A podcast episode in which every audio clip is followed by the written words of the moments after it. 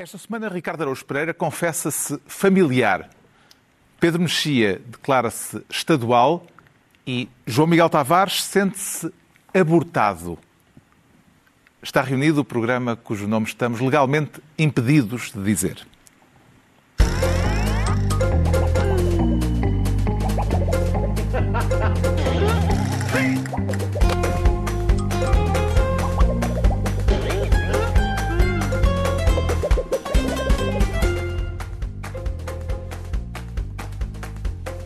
Para viva, sejam bem-vindos. No final de uma semana em que se começou a falar de uma sexta vaga de Covid, agora que a guerra tinha relegado a pandemia para segundo plano, uma semana em que o tão aguardado discurso de Putin se revelou um flop. O presidente russo não tinha nada para anunciar e continua a nem sequer admitir que está em guerra, embora os bombardeamentos no sul da Ucrânia se tenham intensificado nos últimos dias. Daqui a pouco falaremos de tudo isto, mas por agora, ainda antes da distribuição de pastas, a notícia do suicídio de João Rendeiro numa prisão da África do Sul será caso perante este desfecho trágico para invocar a máxima de que o crime não compensa, Ricardo Araújo Pereira? Bom, quer dizer, nós, nós tentamos todos que essa máxima seja verdadeira, não é? Que o crime não compensa. Agora, ninguém, ninguém este, este desfecho, acho que toda a gente lamenta, não é? Porque é, é, são, são duas coisas independentes. Que o crime não deve compensar, certo. Agora, que, uma, que isto que uma pessoa acusada e condenada até pelos crimes de que ele estava condenado uh, acabe morta numa prisão sul-africana, um, ninguém desejaria isso. Uhum. Claro que boa parte da responsabilidade nisso é do próprio. Dá aquela outra máxima, a riqueza não traz felicidade. Não, mas essa, quer dizer, uh, isso é uma coisa para enganar quem não tem dinheiro, porque na verdade traz bastante. Traz bastante. Não traz. Há, há coisas que têm as suas limitações. Têm as suas limitações. Traz momentos felizes. Exatamente. É isso. Muito Mas bem. Lá que Bravo, alguns O facto de Render ter garantido a certa altura que em qualquer caso não voltaria a Portugal, a não ser eh, em liberdade, seria já indício da possibilidade deste desfecho, Pedro Mexia? Bom, a atitude dele era uma atitude bastante de grande sobranceria e de arrogância. Dá-me a ideia que ele achava que era que simplesmente se escapava à justiça. Agora, há uma coisa muito trágica que é uma pessoa que, por fazer questão de não ir parar às prisões portuguesas, vai parar às prisões sul-africanas. Portanto, é uma coisa realmente não trágica. Não é um sítio para onde se deva fugir. Né, ficou... Deve ser inimaginável é... o que ele passou, o que ele passou na, na cadeia e que isso, com aparentemente, segundo os jornais, as dificuldades de pagar a à advogada podem uhum. ter, uh, e o desespero, podem ter eh, justificado um, este, este, este ato, que é, que é lamentável, nunca, nunca se festeja o suicídio de ninguém, naturalmente, e teria sido melhor que, que ele tivesse, se tivesse submetido à justiça portuguesa, como, uhum. como as pessoas devem fazer os cidadãos portugueses conscienciosos. Infelizmente acabou assim. À meia da tarde, uma senhora que, com quem me cruzei na rua uh, aproximou-se de mim e aconselhou-me a dizer-vos E estou a transmitir-vos, portanto, a, a, mensagem que é preciso estarmos atentos aos desenvolvimentos, porque Rendeiro, palavras dela, tem muito dinheiro e, assim como fugiu, pode muito bem ter arranjado forma de fazer constar que morreu eh, ah. para hum. desaparecer sem deixar rasto. E está neste momento nas Vê Bahamas a, caso... a beber copos com o Elvis. é. Vê neste caso viabilidade para teorias da conspiração, João Miguel Tavares? Eu, eu, às vezes, eu acho que as pessoas vão para as teorias da conspiração porque se aborrecem com a realidade, certo. não é? E, Isso. Portanto... A realidade às vezes é bastante aborrecida. Mas, mas ultimamente não, não, podemos queixar-nos Não, não, mas eu não acho, eu, eu por acaso, eu acho que a realidade raramente é aborrecida. E, e acho que a história do rendeiro então não tem nenhumas razões de aborrecimento. É suficientemente rica, até com este final absolutamente trágico, de alguém que esteve ali nos píncaros numa certa altura um, em Portugal acabar totalmente abandonado numa prisão sul-africana e, portanto, ele, ele Uma tem... cela com dezenas de Uma cela presos. com dezenas de presos, com a mulher que ele sempre disse que era a única coisa importante na vida dela, disse isso na entrevista à, à, à CNN, na vida dele, uh, longe, e ela própria também abraços com a justiça e, pelos vistos, com a, a a advogada, que, que, imagino que fosse o único elo dele de ajuda na África do Sul, a dizer que teria que, que o, ou que já tinha decidido abandoná-lo porque, por, por dificuldades de pagamento. E, portanto, há aqui uma dimensão de tragédia nisto que nós depois, não precisamos e, de inventar eles. depois, do, depois do Consul não ligar nenhuma também? Sim, também o Consul é... não liga nenhuma. Eu tenho assistido nas televisões muitas vezes às pessoas andarem à procura de culpas no sistema para isto, mas eu acho que aqui de facto o sistema, o sistema teve culpas sobretudo em deixá-lo fugir, não é? Sim. Uh, mas neste caso não, é apenas uma história particularmente trágica a partir da qual uh, os escritores habilidosos escrevem bons romances e os bons realizadores fazem bons filmes. Uma história com um final trágico. Vamos então ao expediente da semana e à distribuição de pastas, começando, inevitavelmente, pela atualização do Boletim de Guerra, com o João Miguel Tavares a querer ser ministro do 9 de maio.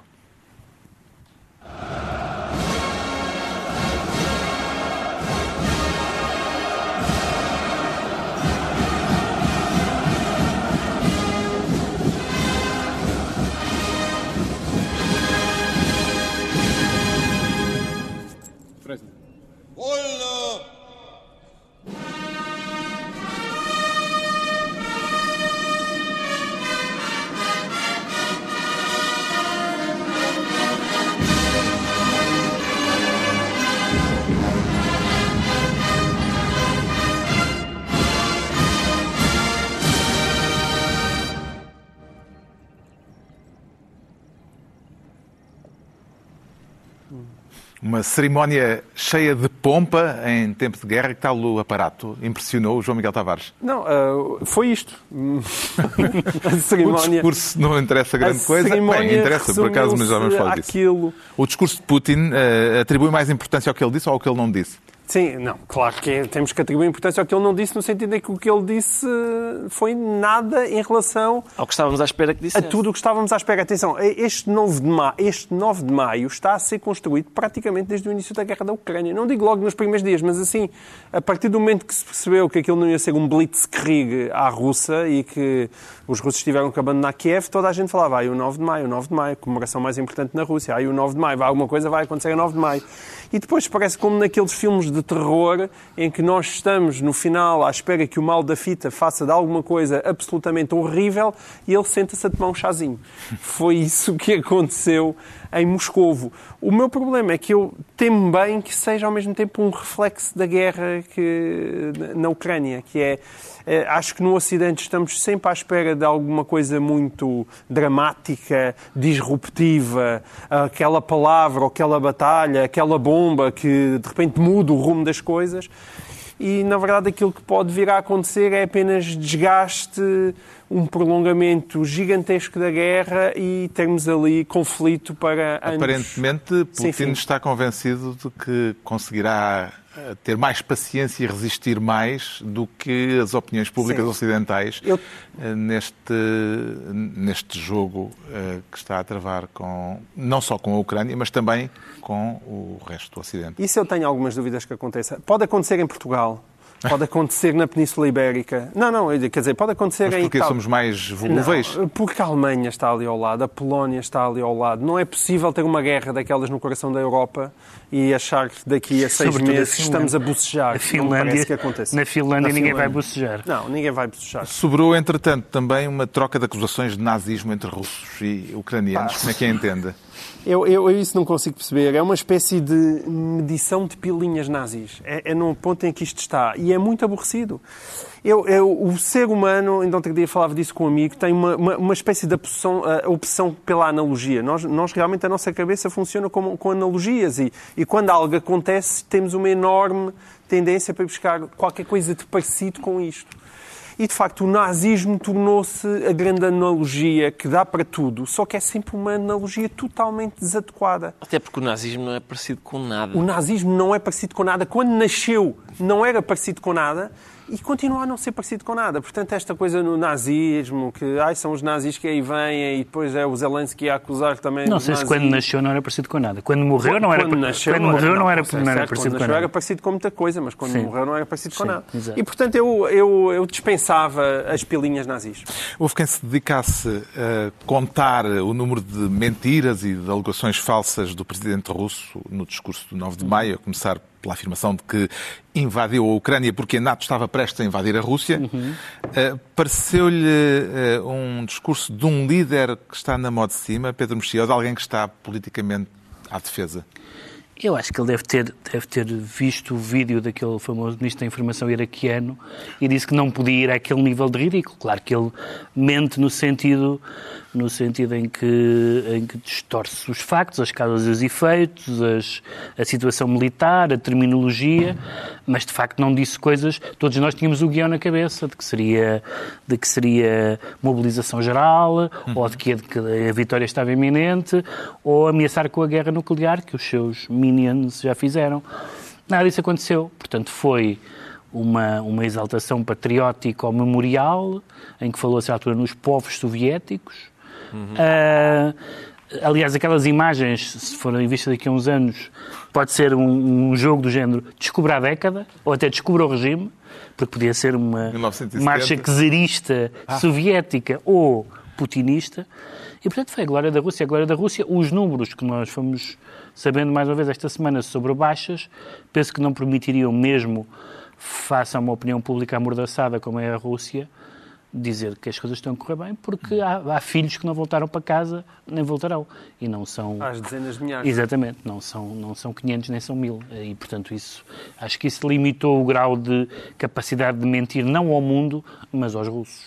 Mas quando ele diz que invadiu a Ucrânia porque a NATO estava prestes a invadir Sim. a Rússia... Mas isso, ah. mas isso é a única eh, réstia de justificação de, de, de uma ação justa, é que é uma resposta para defender defender as zonas que, que no fundo, são, são russas, ou se sentem russas, ou têm amor à Rússia. Se ele abdicar disso, então não tem. É a justificação que ele já dá, que ele dá, já é péssima sem, sem essa latazinha de baixo, de baixo cai tudo, não é? Qual foi a mensagem mais relevante, apesar de tudo que viu no discurso de Putin, Ricardo Araújo Pereira? O momento que eu, de que eu gostei mais, até porque concordei com tudo, foi quando ele disse vamos fazer agora um minuto de silêncio. E, e, e aí eu fiquei mais ou menos descansado, não houve nada que ele tivesse, houve ali uma pausa. O resto, quando, ele estava, quando os lábios estavam a mexer aquilo não foi muito diferente do que ele tem dito sempre, Sim. desde o célebre discurso de Munique, aquele discurso há, há, mais de uma década já, em que ele está, está, tem, tem dito sempre aquilo a que ele chama a escalada bélica da NATO e que levou agora à escalada bélica que ele uh, foi, protagonizada por ele e que leva àquilo que ele entenderá como outra escalada bélica, que é o facto da Finlândia dizer espera, se, se, isto, se isto vale para os ucranianos é capaz de valer para nós, vamos então entrar para a NATO. É, essa parte é muito engraçada, porque chamar isso escalada bélica é a destruição máxima, sim, ou seja, sim, mas... os finlandeses e os suecos, ao fim de várias décadas, querem ser da NATO por causa da escalada bélica. Exatamente. Exatamente. E vem é- Medvedev e diz... Ao fim de anos e anos de neutralidade, dizem, bom, há se meses, calhar há então... meses eram contra. Se calhar, sim. E, portanto, essa... E Medvedev diz que isso pode desencadear reações técnico-militares. Claro. É de escalada bélica. Em escalada bélica, a ver se não ficamos todos escalados no sentido de abertos ao meio e assados. esse, esse é o meu... Como é que entendeu a passagem do discurso de Putin em que ele afirma textualmente estamos a fazer tudo o que podemos para evitar a guerra? Acho que tem que se esforçar mais. Acho que tem que se esforçar mais. É a prova de que, de que o exército russo está a falhar. Porque se isto é o melhor que eles conseguem no sentido de evitar a guerra... Atenção, repare, ele das... está a fazer tudo o que pode para evitar a declaração de guerra. Isso pois, é. Ele só falta lá uma palavra. Mas uma, uma hipótese é meter marcha atrás nos tanques. O dia 9 de maio é simultaneamente o dia em que os russos, a, a, a que os russos chamam o Dia da Vitória e o dia que a União Europeia instituiu como Dia da Europa, uma celebração que serviu esta semana de pretexto à Presidente da Comissão Europeia para um discurso num tom otimista, apesar da guerra. Europe is a dream, a dream that always was, a dream born from tragedy. But today, that dream shines brightest, not only here in this historic place. It shines brightest in the hearts and minds of the people of Kiev and Kharkiv, of Odessa and Mariupol. It shines brightest in the courage of those families and young people bunkered down in subways and basements.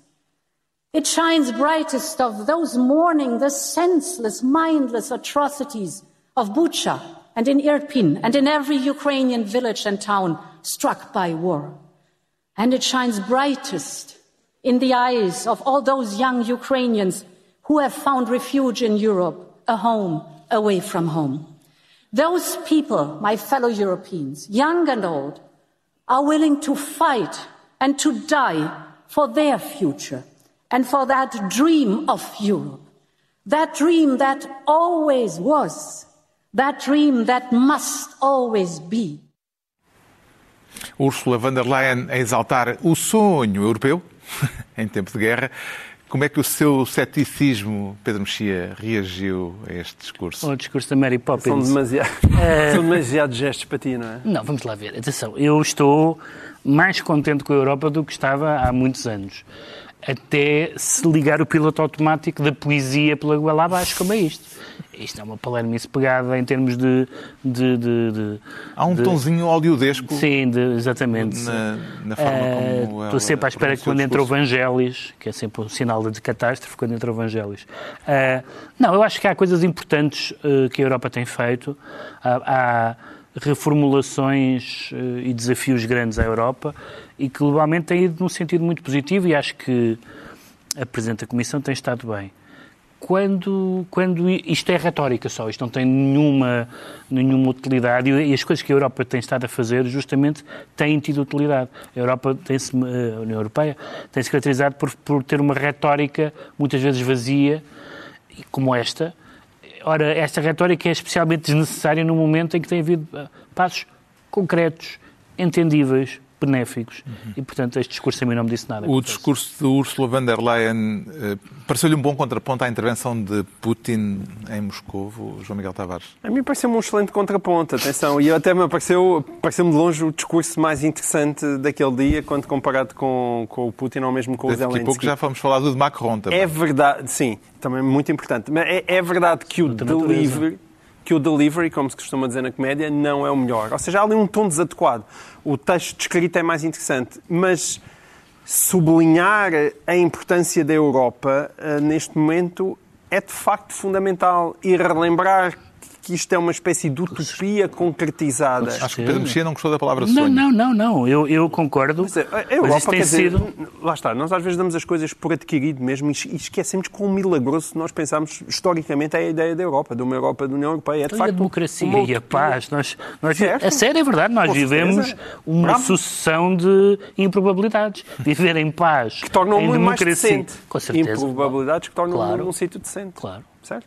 Estamos de acordo, Pedro Estamos de acordo. Estamos de acordo. É só Entretanto, uma na frente, militar, na frente militar, as forças russas intensificaram os bombardeamentos sobre Odessa e na frente política, o porta-voz do Kremlin disse que o pedido de adesão da Finlândia à NATO, eh, já passamos por isso, eh, é entendida por Moscou como uma ameaça real à Rússia.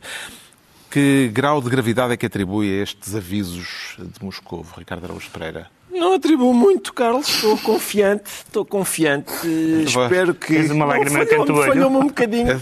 Não, não, estou confiante. Espero que o, eh, espero que o sonho europeu brilhe tanto que encandeie eh, os russos e eles não vejam para onde é que estão a disparar e por isso não, não possam fazê-lo. Desejo que o sonho europeu continue a brilhar, mesmo depois da, da energia russa deixar de chegar à Alemanha e à Finlândia. É, é difícil brilhar sem, sem se conseguir acender a luz.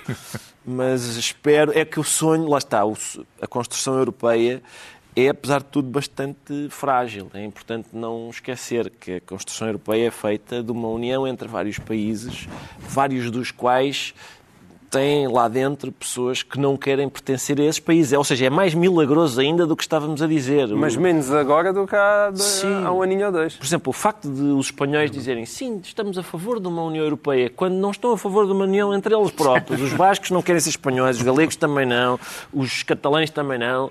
Ah, isso, é- lá está. É, Há é- forças é paradoxais, Mesmo, é mesmo eh, milagroso. É mesmo... Aconteceu com os escoceses, por exemplo. Pois. Bom, entregamos ao João Miguel Tavares a pasta de Ministro do 9 de Maio. Quanto ao Pedro Mexia, quer ser desta vez Ministro bis, mas não é por ter havido um aplauso generalizado que há bis. às ideias do, do Macron. Não houve um aplauso generalizado. Aliás, houve um aplauso generalizado. Ele propôs uma série de ideias sobre, digamos, eh, uma outra Europa, além daquela que já existe, é- e essa ideia obteve o aplauso generalizado com algumas exceções, que foram a Bulgária, a Croácia, a Dinamarca, a Estónia, a Finlândia, a Letónia, a Lituânia, Malta, a Polónia, a República Checa, a Roménia, a Eslovénia e a Suécia discordaram. Todos Todas as outras pessoas Estamos a tiveram, falar- ficaram encantados. Estamos a falar do discurso de 9 de maio. 9 de Sim. maio foi um dia eh, Foi, foi. importante. Eh, o discurso de Emmanuel Macron. Haverá alguma coisa de comum entre o entusiasmo da Ursula von der Leyen, de que já falámos, e a ideia de uma Europa de geometria variável proposta por Emmanuel Macron? Mas é que, eh, vamos lá ver, eh, eu não sei sequer se é, se é geometria variável no sentido antigo da palavra, eh, que já, já há antecedentes, eh, de- aliás, aconteceu no euro, por exemplo, que tem, que tem, que tem a história das duas velocidades, ou seja, em, em vários momentos se percebeu que naquele clube de pobres e ricos e de países em estádios muito diferentes de- de- de- do desenvolvimento e de, de- e de cultura democrática, era preciso que várias regras fossem ligeiramente diferentes e, portanto, nem toda a gente avançou ao mesmo tempo para o euro ou para a zona, ou para a zona Schengen, etc. Agora, Macron quer criar Mas uma Macron- estrutura mais alargada, eh, onde possam vir a caber os países que estão eh, à espera, Sim, ele quer eh, fazer uma coisa- fila de espera fazer- para aderir à União Europeia, como a Ucrânia, Sim. ou também aquele que já Exato. saiu, o Reino Unido. Quão revolucionária é que lhe parece esta ideia de uma confederação Quer dizer, não- eu não que ele quer chamar os Comunidade Política quer dizer, Europeia? há, há há- haveria dois, duas instituições, que é a União Europeia e depois uma segunda instituição com as pessoas que não estão na União Europeia, que seria a Comunidade Política Europeia. Ah, eu não percebo isto do ponto de vista institucional. do- Quer dizer, percebo que, como existe hoje, a União Europeia e os países individuais, e até até a União Europeia como um todo, tenha protocolos com os países que estão fora, quer os que querem aderir. A Europa não cortou laços com a, com a Grã-Bretanha, como aliás se tem visto eh, amplamente nos últimos, nos últimos tempos. Agora, não percebo muito bem que, que, é, que a Europa que a Europa bis, que a Europa B é essa, ou A, neste caso, Hum, Exatamente. porque depois ele, ele ao mesmo tempo diz coisas que não são novas e que provo- provocaram a, discordância daqueles países todos, como por exemplo voltar a rever tratados, eh, eh, contornar a unanimidade, eh, evitar os vetos, quando nós sabemos que neste momento há um veto da Hungria eh, eh, às, aos, eh, às sanções à Rússia. Portanto, há um lado de, de- de- como é que se diz? É- Experimentalismo. Sim, e também de deslealdade ao jogo, não é? Não é fair game dizer Alterar estes, as regras do estes senhores estão a vetar, portanto vamos acabar com o veto. Uh, não conseguimos a unanimidade, portanto vamos acabar com a unanimidade. E, portanto, eu acho que há algumas ideias ali interessantes, mas a ideia interessante de criar um clube que seja um clube das democracias implica uma de duas coisas, que é se, se este segundo clube é o clube das democracias ou o primeiro clube, União Europeia, não é um clube das democracias, o que é problemático, ou então o- o- esse primeiro clube tem que garantir que países que entraram como democracias não deixem de o ser, como, em alguns casos, a, a- Hungria. a Hungria, em alguns casos, tem várias violações grosseiras da separação de poderes, etc., e da independência dos tribunais, e, portanto, eh, não- nenhuma destas ideias é em si mesma má e, é em todo caso, é melhor do que a ideia federal de há umas décadas. Mas não sei muito bem o que é que quer dizer e não sei com quem é que isto vai avançar. Esta proposta de uma Europa a duas velocidades não é nova e parece ser uma ideia, aliás, muito francesa. Eh, Mitterrand já falava dela, da Europa a duas velocidades há mais de 30 anos. Vendo isto uma questão de coerência ou uma obsessão? Talvez seja uma opção por, lá está, por concretizar aquela difícil utopia, eh, eh, fazendo com que, tornando-a um bocadinho mais, eh, menos utópica, digamos assim, que é dizer, toda a gente tem de comer os legumes, exceto as pessoas que querem comer só a xixa. E, portanto, faz-se aqui dois grupos. Isso é Portugal. Como sabes, isso resulta bem. Estavas a- estavas a Resulta descrever sempre Portugal? bem. Não, em, que- em que a gente repara, esta uma Portugal só quer comer a xixa. Não, não, em termos de, não em termos de princípios democráticos, felizmente, mas não. quando pensas em fundos europeus, tens aqui uma. É pá, estamos fartos de comer legumes, por exemplo. então não estamos. Tá, está. Por exemplo, pá, ah, olha o o que aconteceu à nossa agri- agricultura e às nossas pescas Certo, certo. não são apenas legumes, são legumes que já não estão bons para serem consumidos. A gente que fartou-se de comer esses legumes. Ah, e, e então é isso, é essa ideia de que é uma união que não é bem uma união. Portanto, é- é- Trata-se de constatar, certo, a gente tem alguma dificuldade em concretizar uma união. Então, e se for uma união que não é bem uma união, em que há aqui duas, há aqui duas modalidades para quem, para quem não aprecia. À la carte. Exatamente. Será que a ideia de uma Europa a duas velocidades eh, tem agora mais viabilidade, João Miguel Tavares, do que quando foi sugerida em 89 por eh, François Mitterrand? Eu não sei se tem mais viabilidade, mas eu aprecio pessoas, políticos, que trazem ideias novas para cima da mesa, sobretudo em tempos novos. isso é verdade. E isso ah, põe-nos a discutir as coisas e põe a Europa a discutir as coisas. Esta proposta vem para tentar responder a um problema gigante, chamado Ucrânia, Sim. e o que fazer com o pedido de entrada na União Europeia. Qualquer pessoa eh, que se tenha interessado um bocadinho, inevitavelmente, que acompanhe a atualidade e que se tenha posto a ler eh, um pouco mais a fundo sobre a Ucrânia depois da guerra, percebe que o país não tem as menores condições para entrar na União Europeia, a não ser que a União Europeia E mostre... que não é boa ideia entrar em Correio Azul. Sim, é uma péssima ideia entrar em Correio Azul, é uma péssima ideia entrar neste contexto. Quer dizer, depois de tudo o que se passou com a Turquia, seria ridículo a Ucrânia estar a entrar dessa E maneira. com os candidatos que já estão aí à espera há anos e Portanto, anos. Não, quer dizer, não dá para passar pela. Por melhor que sejam as intenções, quer dizer, não dá para amanhã a Ucrânia entrar na União Europeia como se fosse um país como os outros, porque não é um país de facto como os outros. E, e acho que o Macron é isso que está, que Desde está a logo tentar pela dimensão. responder. A dimensão, Sim, a e as dimensão. questões institucionais. Quer A dizer, dimensão é brutal também. O Pedro Mexia fica então ministro bis e é a vez do Ricardo Araújo Pereira se tornar ministro da precipitação. E quem é que se precipitou? Eu Ricardo acho Araújo que Pereira? talvez o talvez quem teve a ideia de fazer com que os testes eh, na farmácia, os testes de Covid na farmácia deixassem de ser gratuitos, é possível que se tenha precipitado. Os casos de Covid estão a aumentar, eh, podemos estar a entrar na sexta vaga. Já tinha saudades de notícias sobre o RT? Não, não tinha saudades nenhumas. Quer dizer, por um lado tinha, porque significava que não havia gente a morrer em guerras, mas, eh, mas a, a- a ideia de sexta vaga é, apesar de tudo, previsível, não é? Uma vez que este vírus existe, como vários outros, e, e a novidade. continuar a e vai continuar a existir. A novidade é que nós conseguimos fazer-lhe frente com as vacinas e com uma série de, outras, uma série de outros eh, processos. Só que, nesta fase, era óbvio que tínhamos que deixar que as pessoas voltassem a uma certa normalidade, mas talvez fosse boa ideia manter alguma uh, prevenção. Vigilância. Vigilância.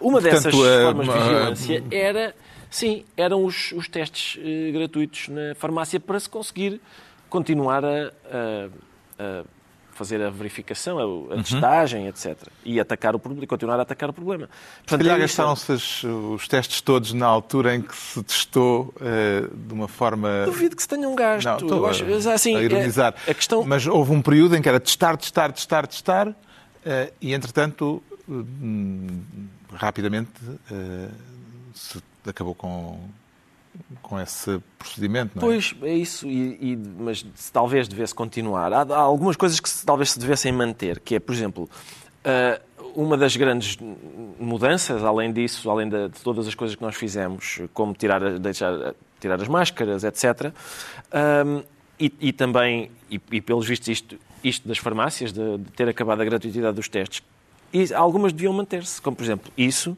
o facto de, não sei se têm reparado, mas a, a Ministra da Saúde começou a falar mais e sobre mais temas, na altura da pandemia, era apenas sobre a pandemia. E era uma pessoa que estava a lidar com a pandemia e tal, e a gente tinha alguma simpatia por aquilo. Ela de repente começou a falar sobre vários outros temas.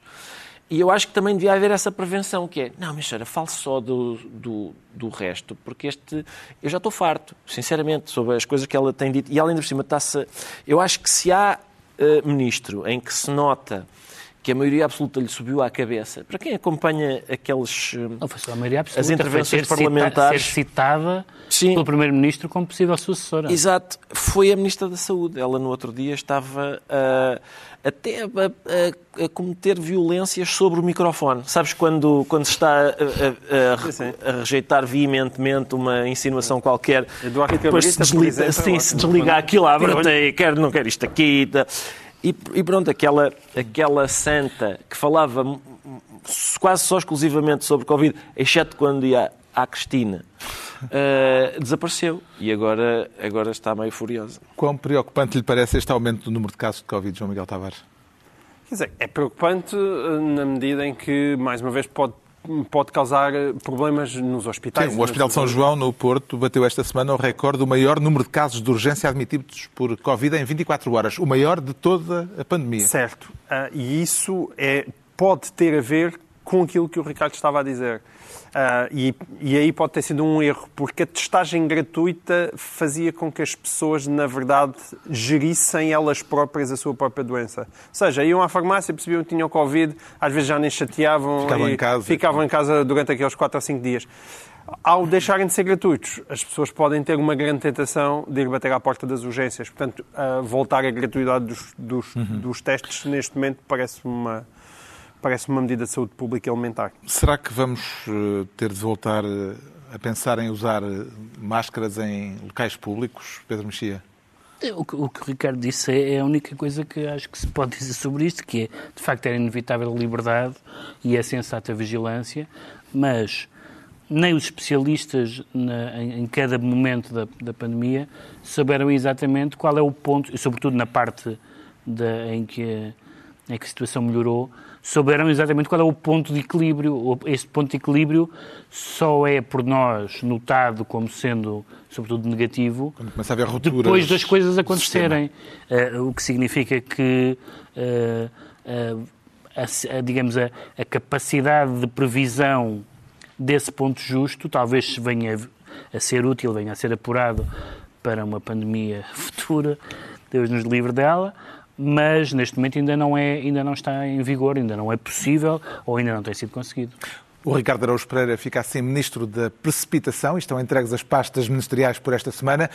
A altura agora para sabermos porque é que ainda o Ricardo Araújo Pereira se declara familiar, no sentido benigno da expressão ou no sentido siciliano do termo. Sim, é mais aquela família que, da qual se fala com voz rouca e ao som de um violino. Quero falar do, do Family Gate do Chega. Gate do como é que descreveria a teia familiar no partido de André Ventura? Complexa e intrincada. É, muito, é sempre muito giro quando um moralista é apanhado, não é? É por isso que eu sou sempre o primeiro a revelar a minha uh, baixeza. É assim, estou sempre, sempre na primeira linha para dizer atenção, expectativas. não há mais reles do que este menino que aqui está. Uh, é isso, é isso assim. Tua, o teu pior defeito não é a teimosia? Não, não é, não é a teimosia. Quando eu respondo a esses, a esses questionários, nunca digo teimosia, nem confiar demais nas confiar pessoas. Mais nas pessoas. Não, não, não. Eu tenho mesmo defeitos que são pecados mortais. Estão mesmo na lista, estão naquela lista. Eu tenho, e então é, é assim que eu me apresento sempre como o mais reles até porque, repara, há alguma arrogância em uma pessoa apresentar-se como mais reles. Porque há um verso do Jorge Sousa Braga, que eu mantenho sempre presente, aliás, é uma divisa da minha vida, que diz a merda é a única coisa que não se pode conspurcar. E, portanto, há alguma, quer dizer, algumas vantagens numa pessoa ser uh, mesmo muito reais. Uh, é que pior do que isto não fica, é como, é como a tiririca. Uh, mas então, o que é que acontece aqui nestes moralistas do Chega? Eu recordo que o Chega tinha, tinha planos para avançar com aquilo que eles chamavam o projeto Mortágua, que era para impedir que, tal como aconteceu no Bloco, uh, duas pessoas da mesma família, neste caso as irmãs Mortágua, fossem eleitas, mas eles queriam isso no governo, nas, nas bancadas parlamentares, nas autarquias, etc. E depois o Observador foi fazer uma reportagem sobre uh, o Family Gate do Chega e descobriu filhos, sobrinhos, cunhados, afilhados, padrinhos, genros, gente que se mete na política com a sogra. Atenção, isto é uma coisa. Isto revela que uh, é, o, é o partido do Deus, Pátria e Família, mas com especial incidência na família. Não se, não se ouve muito os outros, os outros dois termos desta equação, não se ouvem tanto. O, o, entretanto, um destes senhores, que era um senhor que era assessor e era pai de uma deputada que saiu, que era um senhor chamado Manuel Matias, que é pai de Rita Matias, disse o seguinte: não, é, gente, há, há, duas razões para explicar este Family Gate do Chega.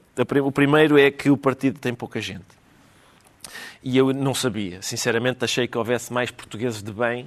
É por isso que a gente às vezes, se calhar, ouve falar em boas famílias, são duas ou três. São estas do Chega, são, há poucos portugueses de bem e são, só de, são todos da mesma família, de duas ou três famílias.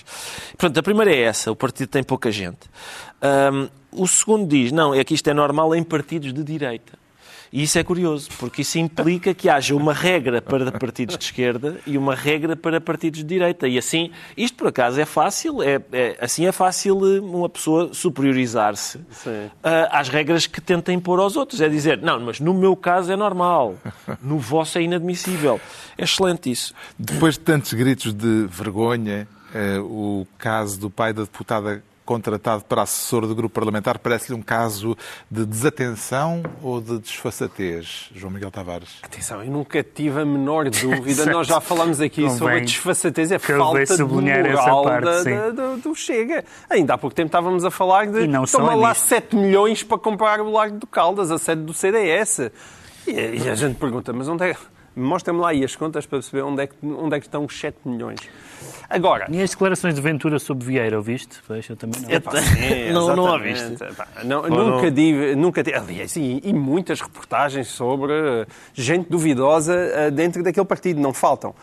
Embora a história do partido pequeno é verdade. Ou seja, um partido que é ainda tão pequenino e que de repente tem a ambição de estar presente no, no país inteiro e concorrer eh, às câmaras municipais, é evidente que tu eh, num determinado momento, e se calhar esse momento eh, ainda é o presente, o Rato Mica e o Pateta e o Pato Donald querem entrar no Chega e eles entram no Chega, não tenho o menor problema. É um partido Aliás- que é contra falcatruas, chetas do Vieira, contra familiares na política, chetos dele, contra pedófilos, chetos da Igreja. Nunca ouves, nunca ouves falar mais. Agora há um caso, finalmente há um caso, em que a gente diz, epá, aqui está um caso, há comissões encarregues de procurar, de apurar a verdade e não sei o quê. Finalmente, casos de pedofilia em Barda. Não se ouve uma palavra de- deles sobre, sobre isso. Vê algum tipo de atenuante para esta situação eh, por parte de um partido que chegou ao Parlamento como arauto da moralização política, Pedro Mexia? Os, os arautos da moralização política têm uma história em Portugal, como tem nos outros países, e, é, e não é famosa. Mas encontrar alguma atenuante possível para isto? Não, quer dizer, atenuante. Eh, Acho que certas características do partido e da personalização eh, e da confiança absoluta que é preciso ter e da fidelidade ao, ao- líder, para, ehm, digamos, favorecem o nepotismo, como favorecem eh, o autoritarismo, o culto da personalidade, etc. Agora, a história do, do, da- do moralismo rebenta em todas as mãos. Uh, tu falaste agora na- na- nas mortáguas. O, o Bloco de Esquerda tem um momento antes e depois de Ricardo Robles. Ou seja, o Bloco de Esquerda é, é um partido que, se, que se sempre se notabilizou pela sua pureza ética, no discurso da pureza ética, por oposição aos outros. Quando lhe rebentou a pureza ética nas mãos, demorou imenso tempo a reagir adequadamente. No Chega isso se manifestou mais cedo.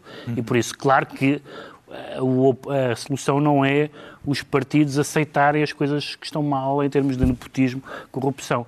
Mas eh, há um ponto do discurso, é como os moralistas em geral. Nós sabemos quando um moralista já ultrapassou o nível e a gente começa a desconfiar daquilo. Não é? há, um, há um momento, todos nós já tivemos essa eh, eh, sensação em conversa em que uma pessoa está demasiado indignada com o assunto e aquilo já cheira a esturro. Está esclarecido porque é que o Ricardo Araújo Pereira se declara familiar quanto ao João Miguel Tavares diz sentir-se abortado com ou sem prémio de produtividade, João Miguel Tavares. Não, isto é sobretudo um prémio de masoquismo. Para mim próprio venho para aqui trazer este tema e é sempre à partida uma sensação que eu tenho de conversa perdida, no sentido em que há palavras que queimam. É preciso explicar, é delas. explicar o assunto. Quero falar de uma proposta, antes das opiniões, os factos. Quero falar de uma proposta do Grupo Técnico da Saúde, uma proposta que abortou, Que abortou, eh, exatamente. mas Muito rapidamente, em 24 Eh, horas. eh, Em causa estão os critérios de avaliação dos médicos de família nas unidades de saúde familiar e, de acordo com essa proposta, que já foi posta de parte, um dos critérios para a remuneração acima do ordenado base passaria a ter a ver eh, com o número de abortos das pacientes de cada médico. Ou seja, quanto mais mulheres abortassem, menos o médico receberia. Vê virtudes nesta proposta? Eu vejo algumas virtudes nessa proposta. A sério? Sim, a sério. E eu acho que a maior parte das pessoas não vê virtudes nessa, virtudes nessa proposta porque nem, se, ga- nem sequer se dá o trabalho de tentar compreender aquilo que está em causa. E tem a ver também a maneira como o problema é colocado. As, as unidades de saúde familiar, aquelas B, realmente, como tu explicaste, têm critérios diferenciados da avaliação dos médicos. São unidades mais eficientes. Eu, por exemplo, ando numa e é ótima, tem um ótimo funcionamento. E nunca engravidaste. E parte disso, e parte, engravidei, quando a minha mulher engravida, também engravido. Não é. E, e parte disso tem a ver com o facto de serem unidades com mais autonomia e com o facto dos médicos terem uma componente fixa do seu ordenado, que tem a ver com o horário de trabalho e com o número de pacientes, e depois tem uma, uma componente variável que está anexada a determinados critérios. E são esses critérios que agora estavam a ser revistos. Esses critérios podem, podem ter a ver com diabetes ou com tensão arterial, como no caso da, do planeamento familiar, tem a ver com doenças sexualmente transmissíveis e com o combate àquilo que se chamam também a gravidez indesejada.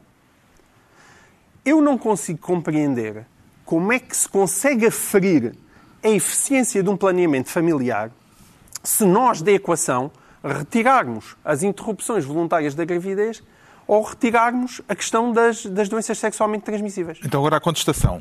A contestação à proposta veio tanto de médicos como de enfermeiros eh, e depois de muitas outras pessoas que se pronunciaram em público sobre o assunto. Um dos argumentos para impugnar a ideia tem a ver com o facto dos médicos, se a ideia fosse por diante, virem a ser mais ou menos recompensados na folha de vencimento por uma decisão que não é de todo uma decisão deles e que não lhes pode pertencer de modo nenhum. Não lhe parece que isto po- poderá inquinar, poderia inquinar a relação médico-grávida? Não. Bom, há um ponto nisto, ou seja, analisando os argumentos dos dois lados, há um ponto em que as pessoas que criticam a medida têm razão neste sentido. Podem dizer que há um médico que o ordenado dele. Estamos a falar de dezenas de euros, não é mais do que isso, porque aquilo é um critério, em imensos critérios para uma parte variável do ordenado. Há um médico que pode tentar convencer ou pressionar psicologicamente a, su- a sua paciente para não, para não abortar. Mas são só. Quer dizer, vamos supor que as virtualidades deste. eventuais virtualidades disto não tinham a ver com essa compensação. Se são apenas dezenas de euros, eh, não serve.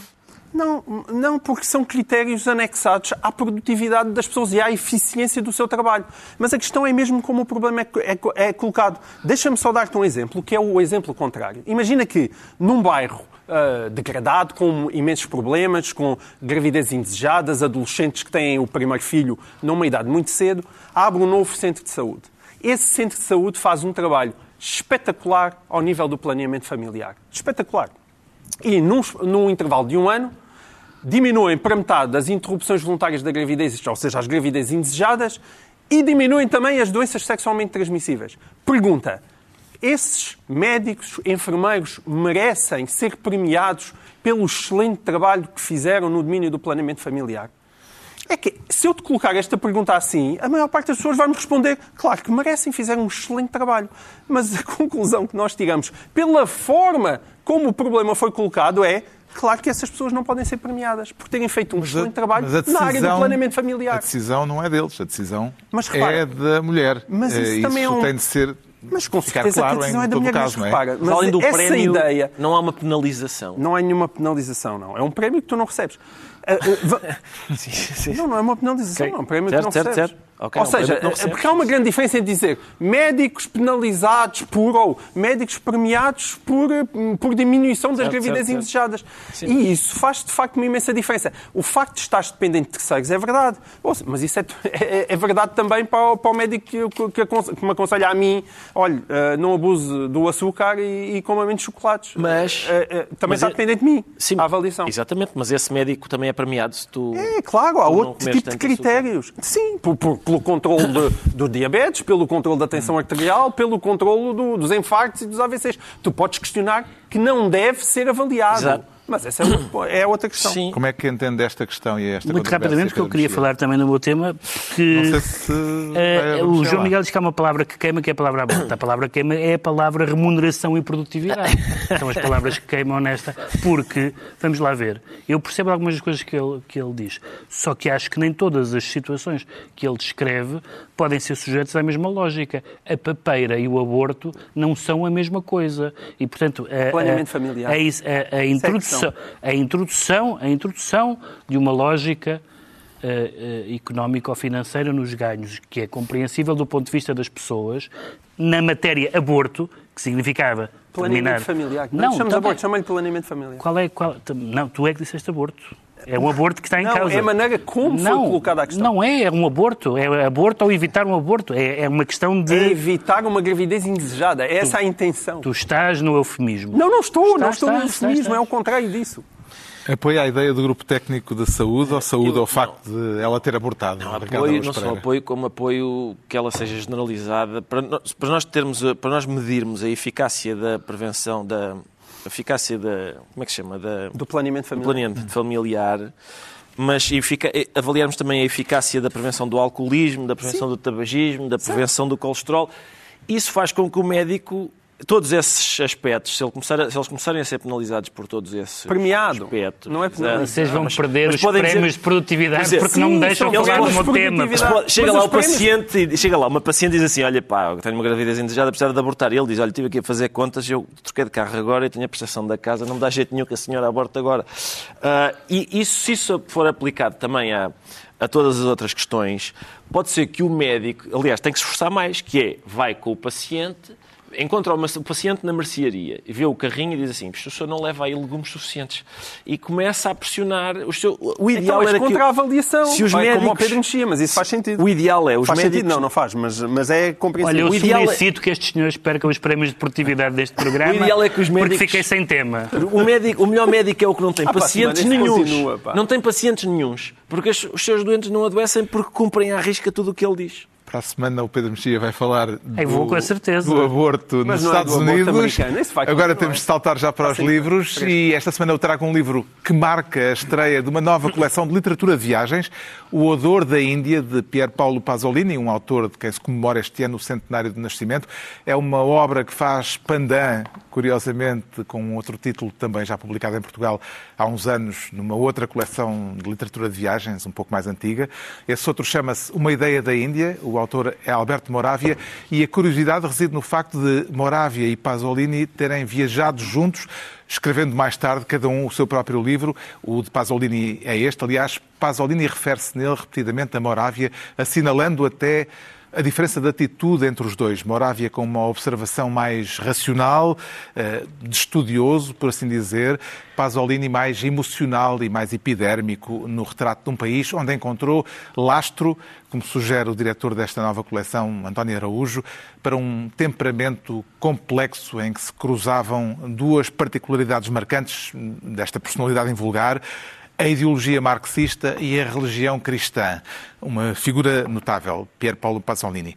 A edição deste O Odor da Índia é da Desassossego. O João Miguel Tavares traz a biografia de uma figura tragicamente nas bocas do mundo. Sim, ah, acabou de sair. Chama-se Volodymyr Zelensky Biografia. Imaginem, é uma biografia de Volodymyr Zelensky e é assinada por um jornalista chamado Sergei Rudenko.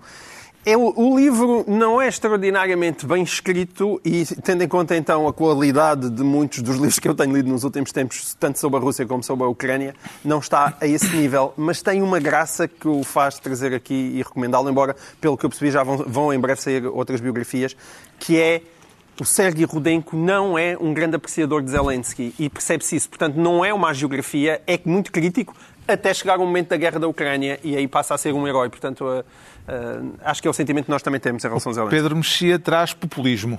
Sim, um populismo lá, fo- eh, lá fora e cá dentro, de José Pedro Zucchet, acho que é assim que ele se chama, pelo menos está lá um acento, eh, da, da Fundação Francisco Manuel dos Santos, e já têm saído muitos livros portugueses e estrangeiros sobre eh, o populismo, e esta, a primeira parte corresponde ao que já lemos noutros sítios, sobre a ideologia, as várias vagas de populismo, a má imprensa, as lideranças, mas tem uma segunda parte muito interessante que é o cá dentro, e faz uma história dos líderes políticos e dos movimentos políticos em Portugal, desde o liberalismo até hoje, e vai mostrando, até citando a imprensa, que eh, chamaram populistas ao Marchal Saldanha, ao Sidónio Pais, ao Humberto Delgado, ao Spínola, ao Otelo, ao Sá Carneiro, ao PRD, ao PSN, ao CDS-PP, ao Bloco de Esquerda, a Alberto João Jardim, a Fernando Nobre e a Marinho Pinto. E, portanto, o- o populismo não começou com o Chega. Em Portugal há uma história secreta, digamos assim, não muito secreta, do populismo e essa parte é muito interessante no livro. O Ricardo Araújo Pereira traz um livro, um livrinho de uma coleção de livrinhos que revaloriza o conto. Exato, eu acho que é uma coleção que se chama Contos Singulares da Relógio d'Água e este é do Sandro William Junqueira, chama-se Um Tiro no Escuro e como a, a capa sugere, uh, não é sobre, atenção, não é sobre, mas tem a ver com snooker. Eu, é, é abusivo dizer que o livro é sobre snooker. Atenção, há uns bárbaros que acham que o snooker é um jogo chato. Nunca! Uh, porque não sabem ver uh, que o principal da ação num jogo de snooker uh, tem que ser imaginado por nós, que é o que se passa na cabeça dos dois uh, jogadores. É, é, é, este livro resolve isso, é, é aí que se passa. E, e, portanto, a ação decorre durante um jogo de snooker. E ele é um grande fã de snooker. É um grande fã de snooker e isso nota-se e, e percebe-se também o modo como aquele jogo em que se acerta com bolinhas de uma cor em bolinhas de outra cor e em que um milímetro pode ser decisivo, em que o erro, em que a, a ideia de adversário eh, tudo, o jogo parece mesmo uma outra coisa que se chama vida, ou que é. E, e esse paralelo está muito, fica muito claro. Assim se conclui mais uma reunião semanal, dois a oito dias, à mesma hora, a trupe do costume, Pedro Mexia, João Miguel Tavares e Ricardo Araújo Pereira.